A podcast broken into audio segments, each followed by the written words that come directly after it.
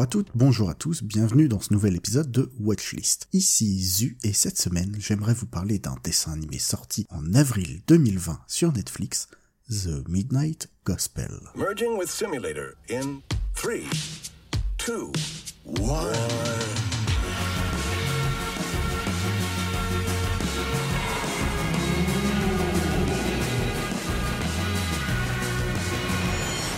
Alors, pour comprendre ce qu'est The Midnight Gospel, il faut remonter un peu dans le temps jusqu'en 2012 où Duncan Trussell, comédien et stand-upper, lance son podcast d'interview hebdomadaire The Duncan Trussell Family Hour. Un format très classique de discussion entre l'acteur et ses invités, mais avec certains thèmes récurrents comme la spiritualité et l'usage de drogues psychédéliques.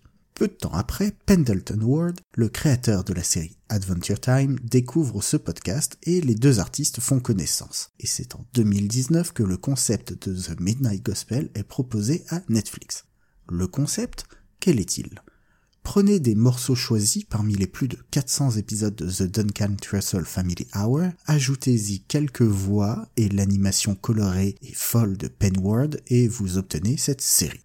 Vous allez me dire que de recommander une série issue d'un podcast dans un autre podcast qui recommande des séries, c'est un peu le serpent qui se mord la queue et vous aurez probablement raison. The Midnight Gospel est un ovni tant dans la forme que dans le fond. Penward résume assez bien la série en la décrivant, comme il dit, c'est comme si vous preniez Indiana Jones mais que vous remplaciez les dialogues par un podcast conversationnel. Et c'est effectivement ce qui se passe dans la série on y suit les aventures de Clancy Gilroy, un spacecaster utilisant un simulateur de réalité virtuelle pour faire des interviews pour son spacecast, à moins que ce soit juste pour fuir la réalité, mais ça c'est une autre histoire. À chaque épisode, Clancy discute donc de drogue, d'ésotérisme, de la vie, de la mort, tandis que son avatar vit des aventures folles dans des mondes virtuels.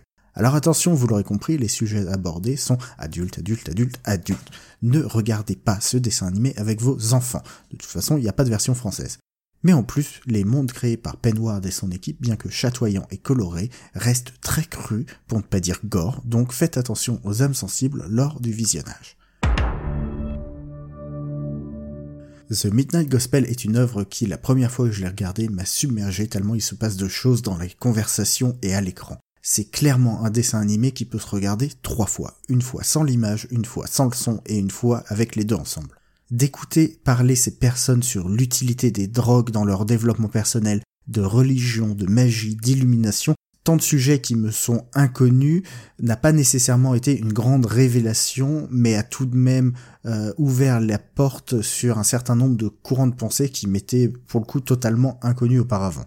Bref, je ne peux pas vous promettre que vous allez aimer The Midnight Gospel, mais je tenais à vous faire découvrir cette série surréelle et improbable, que ce soit dans son concept, dans sa réalisation ou dans son propos. Je vous invite donc à prendre au moins 20 minutes de votre temps pour regarder le premier épisode de cette expérimentation podcasto animée et à nous rejoindre sur le Discord du label pour venir débriefer. Okay, cut to commercial.